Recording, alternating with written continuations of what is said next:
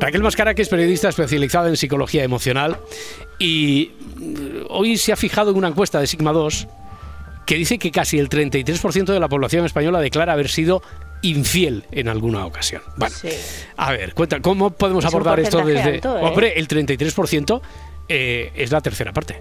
Es que Es la me ha tercera parecido- parte. Sí, sí, sí. Hombre, Y, hombre. y aumenta en personas a partir de los 36 años. Sí. O sea, que, y, y no solo eh, una vez, sino que más del 15% dice que lo ha sido en más de cinco ocasiones. O sea. Ya, que ya, ya, ya. es recurrente. No, no, es que esto es estadísticamente. Ahora veo en el control veo a cinco personas. Cinco. Eh, Edgarita, La Parda, Raquel, ocho y conmigo nueve.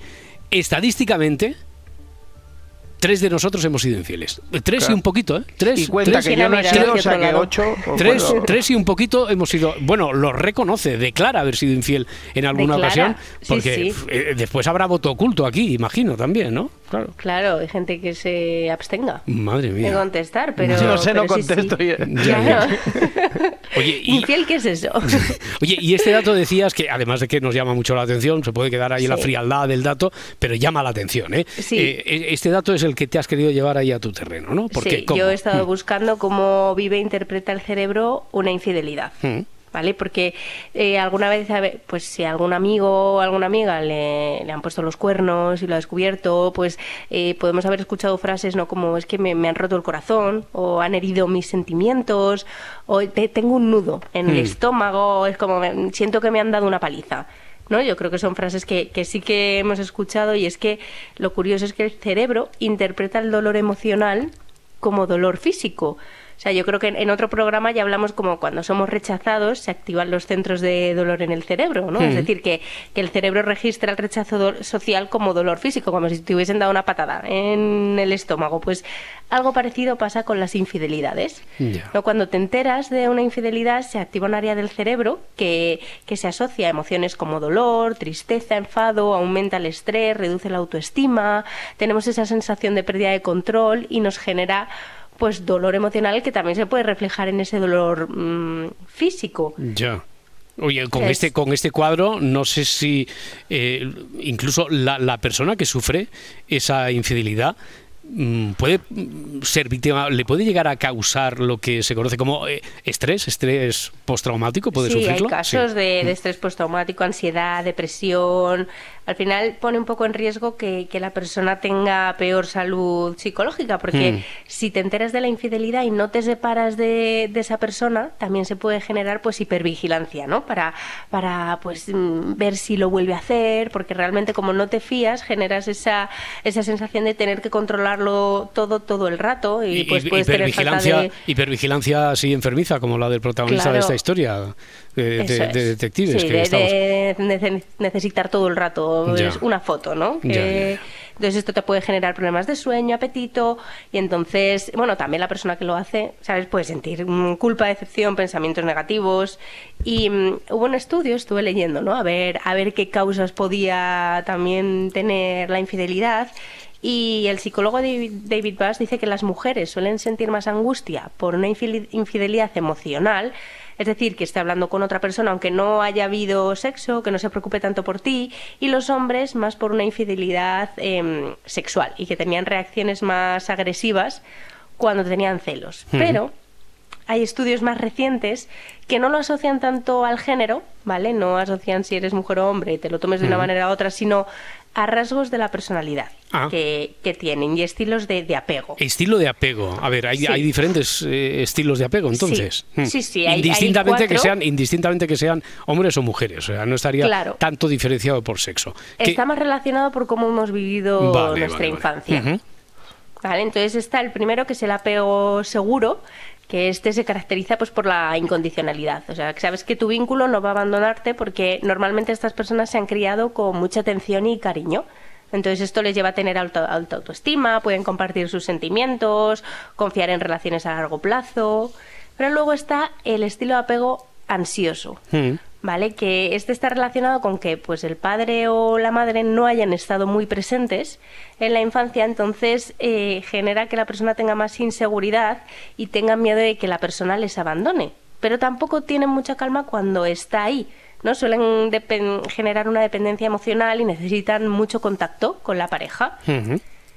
El tercero es el evitativo, que, que asumen que no pueden contar porque el padre o la madre no han estado nada presentes eh, durante la infancia y eso pues genera mucho sufrimiento y para protegerse les cuesta intimar o hablar de emociones con su pareja, como que tienden a alejarse. Mm.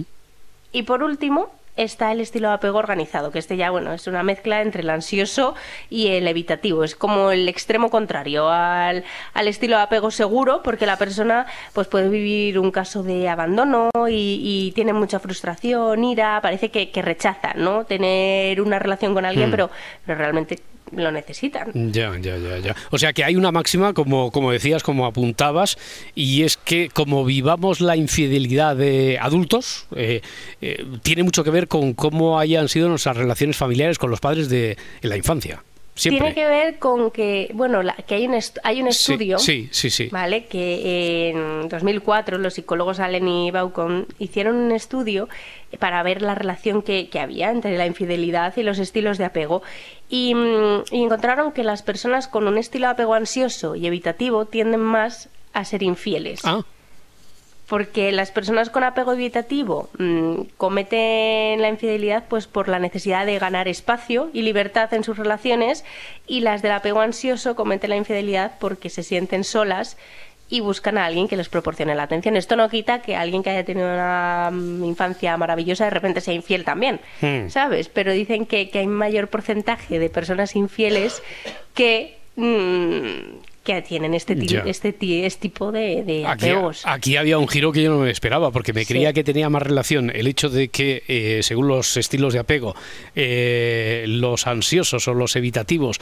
sufrieran de una manera diferente, eh, con más dolor, con más estrés postraumático, etcétera, el hecho de ser víctimas de una infidelidad y no el hecho, a, lo mejor es una forma de salvaguardarse de una posible infidelidad que les pueda dañar a ellos o no sé. Claro, al final, hmm. o sea, no, no podemos controlar como nos han educado en, la infancia, pero sí que podemos mm, aprender a confiar en la etapa adulta. O sea, tenemos que, entender un poco también el dolor que le hace, bueno, que le causa al cerebro también la, la infidelidad y a la gente que tenemos cerca. Bueno, pues nos, quedaría para otra ocasión hablar de qué pasa por nuestra cabeza, es decir, qué pasa, cómo funciona el cerebro, cómo somos, etcétera, eh, cuando decidimos ser, ser infieles. Y para, y para otro día eh, lo que comentábamos antes que tenía que ver con el dibujo de la pareja esta tan particular, pero lamentablemente, hombre, no voy a decir que tan frecuente, pero sí que es una relación a veces eh, se ve, de sumisión de ella, en este caso a él, eh, de patología mm, de él respecto a ella. Eh, y por qué se aguantan estas, estas relaciones, cosa de la que ya hemos hablado aquí en alguna ocasión. Sí, sí, pero le podemos, podemos poner el foco ahí específico en la sumisión, por qué aguantamos ¿no? Una relación tóxica. Ya, ya, ya. Eso puede ser interesante, yo me lo apunto también. Muy bien. ¿eh? Tú me das ideas y yo las guardo. Claro, eso, bueno, las guardas, pero no solo para, para ti, sino para después sacarlas aquí de la para chistera. Para desarrollarlas, claro. Vale, la, próxima semana te va a saludar eh, Edgarita, te va a despertar haciendo... Qué bien, está me encanta. Está ensayando. Lo, he oído por ahí de fondo que estaba... Buenos días. Hasta luego, buenos días. despide, tú, despide tú, Raquel Mascaraque. Edgarita, no, no, no. no me quiere decir nada ya, ¿eh? Dice que no le sale. La semana que viene ya veremos. Ya veremos.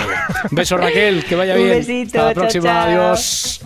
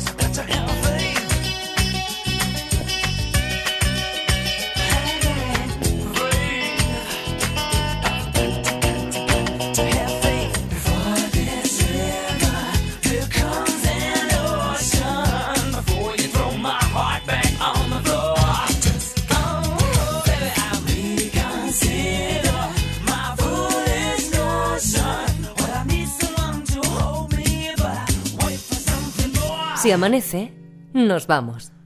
Cadena Ser.